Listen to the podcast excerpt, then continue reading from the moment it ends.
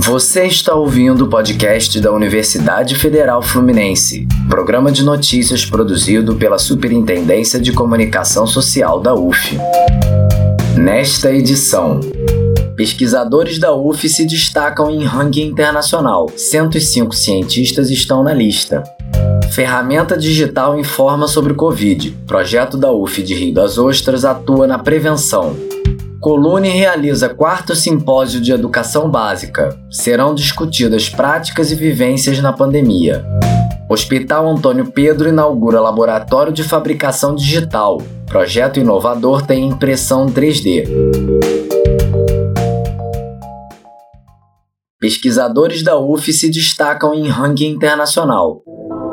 Pesquisadores da UF foram destaque no AD Scientific Index de 2021, ranking internacional que apresenta os cientistas mais influentes do mundo. No total, 105 pesquisadores da UF que atuam em diversas áreas foram incluídos na lista. O resultado coloca a universidade na 19ª posição na América Latina dentre as universidades brasileiras. O ranqueamento das universidades no AD Scientific Index segue os critérios de desempenho científico e valor agregado da produtividade de cientistas individuais. Ele combina diferentes índices e bancos de dados, o desempenho de produção dos cientistas e o impacto de seus estudos nos respectivos campos de pesquisa. Os rankings da AD Scientific, uma organização independente, utilizam nove parâmetros e consideram 12 grandes áreas de conhecimento para sua definição. Nesta última edição do levantamento foram coletados dados de pesquisadores de 195 países agrupados em 11 regiões do globo.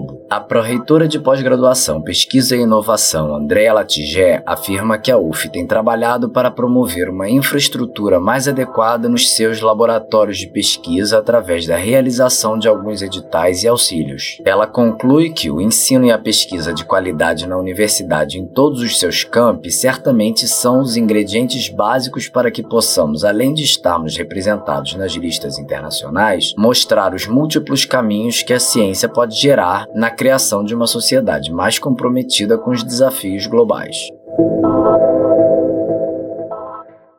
Ferramenta digital informa sobre o Covid. Uma ferramenta digital inovadora foi criada para tirar dúvidas sobre a Covid-19 e outras doenças infecto-contagiosas. Trata-se do RoboVídeo, produzido pelo Grupo de Pesquisas Evidenciar, vinculado ao Departamento de Enfermagem de Rio das Ostras. Nós conversamos com a professora Aline Cerqueira Santos, Santana da Silva e as estudantes Yasmin Coelho, Michele Bonifácio e Laiane Fonseca Pinto sobre o projeto. Esse projeto surgiu desse grande surto, né, dessa doença infecciosa, viral, aguda e emergente que assolou não só o Brasil, mas como todo mundo. Uma doença até então de origem desconhecida, né, sem termos a mínima ideia de como mitigar os agravos causados por essa doença e também de ter o controle sobre a transmissão dessa doença. É uma área nova, né, e a gente vê a importância e a necessidade da gente trazer a tecnologia para o meio da enfermagem também. E aí eu vi uma publicação da USP sobre um contato que disponibilizava informações. Isso lá em março de 2020. A gente não sabia como se comportar, como ir à rua, como voltar para casa o que fazer com os pertences, o que fazer com as roupas. Então, a gente criou um aplicativo, ele tinha o, o, formato de um robô e, ao mesmo tempo, esse robô era caracterizado como um enfermeiro, que tinha ali a, toda a paramentação de um enfermeiro, assim também como utilizando EPIs, que era característico do momento da doença.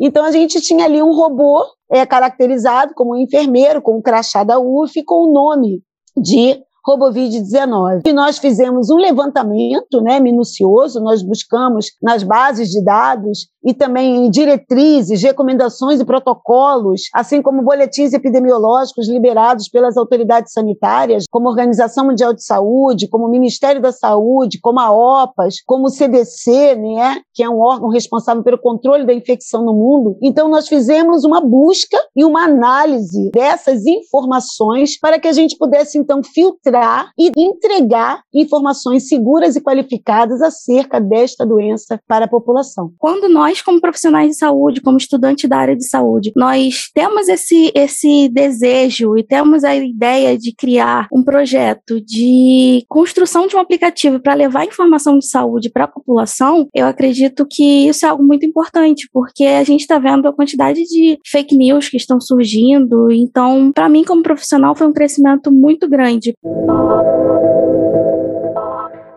Colune realiza quarto simpósio de educação básica.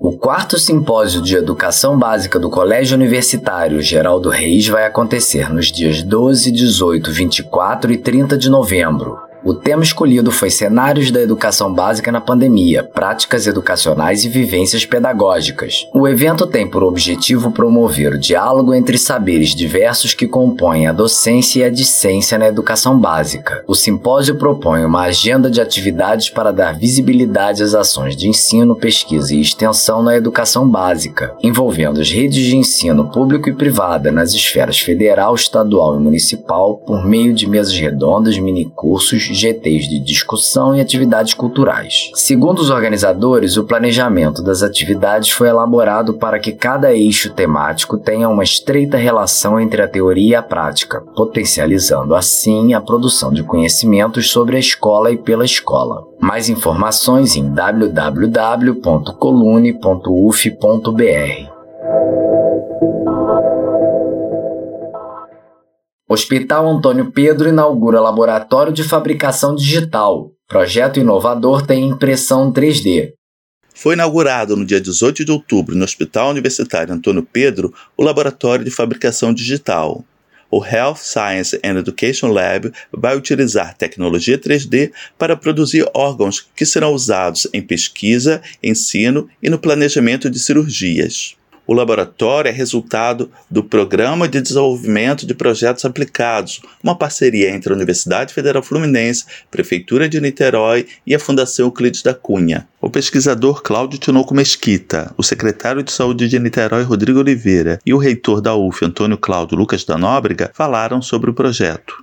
Como é que a gente está funcionando? Na parte da imagem médica, a gente tem utilizado exames de pacientes aqui do hospital universitário a gente já tem um projeto de pesquisa aprovado na Comissão de Ética e financiado, que é do uso desses modelos 3D dos corações para o ensino médio. Então a gente vai imprimir corações, tanto corações de pessoas adultas, como também o coração durante o desenvolvimento embriológico, né, do feto, do embrião, para servir para ensinar alunos. A gente está com várias linhas com relação à melhora assistencial, né? por exemplo, a gente tem aqui o coração de uma criança que tem uma anomalia congênita, uma obstrução na aorta, uma coarctação da aorta. Isso é utilizado para o planejamento da cirurgia. O cirurgião ele decide qual é a melhor abordagem que ele vai fazer. O PDPA, que é um programa de investimento da Prefeitura de Niterói, é uma parceria com a UF para apoiar processos inovadores que têm a ver com a política pública da cidade, com a inovação, para a Prefeitura atender melhor. Sendo inaugurado, é muita alegria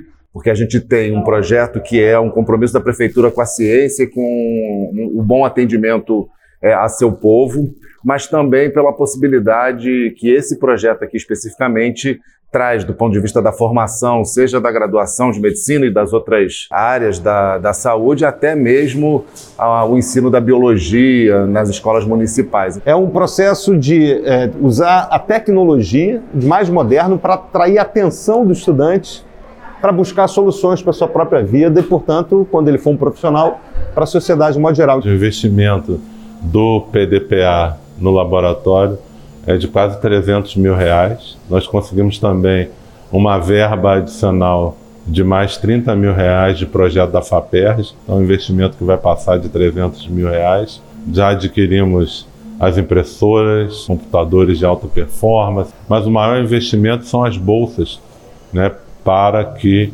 tenhamos alunos de mestrado, tutores, alunos de iniciação científica, ou seja, na formação de pessoas, que é o grande investimento, porque são as pessoas que vão transformar efetivamente esse laboratório numa realidade. Tem um aspecto de educação de aproximar o interesse do estudante, trazê-lo para mais perto do interesse em estudar. Também traz soluções concretas para a qualificação do usuário do SUS, que é o usuário do Hospital Universitário Antônio Pedro, e fortalece o papel do hospital como hospital de ensino, hospital que forma pessoas com olhar para o futuro. Portanto, ele não é apenas um hospital, é um hospital universitário, e esse é um ótimo exemplo dessa característica. Agenda de eventos da universidade. 3 de novembro, das 18 às 20 horas, webinar do programa Academia na Escola com o tema Inteligências Múltiplas e Superdotação, no canal Academia na Escola, no YouTube. 3 de novembro, às 19 horas, live La Profissão Actuarial e El Mercado de Reasseguros em Latinoamérica, no canal do projeto de extensão Saber em Movimento no YouTube. 8 a 11 de novembro, quarto encontro da Rede Brasileira de Estudos da China no canal da UniTV, TV Universitária da UF, no YouTube. 9 e 10 de novembro, sétimo workshop em Engenharia de Biosistemas no canal do programa de pós-graduação em Engenharia de Biosistemas no YouTube. 9 a 12 de novembro, segundo encontro de servidores técnicos administrativos em estágio probatório da UF. Inscrições até 4 de novembro. O evento será realizado via Google Meet. 10 de novembro, 13h30 às 19h30, 15º Encontro Virtual de Geriatria e Gerontologia. O evento será realizado via Google Meet. Mais informações sobre estes e outros eventos em uf.br/eventos. Você ouviu o podcast da Universidade Federal Fluminense, programa de notícias produzido pela Superintendência de Comunicação Social da UF. Reportagem Adriana Barbosa, Fernanda Cupolilo, Fernanda Nunes e Gilson Carvalho. Redação e produção Gilson Carvalho. Locução e edição Rafael Alt. Coordenação Rodrigo Alonso. Agradecemos a audiência. Até a próxima.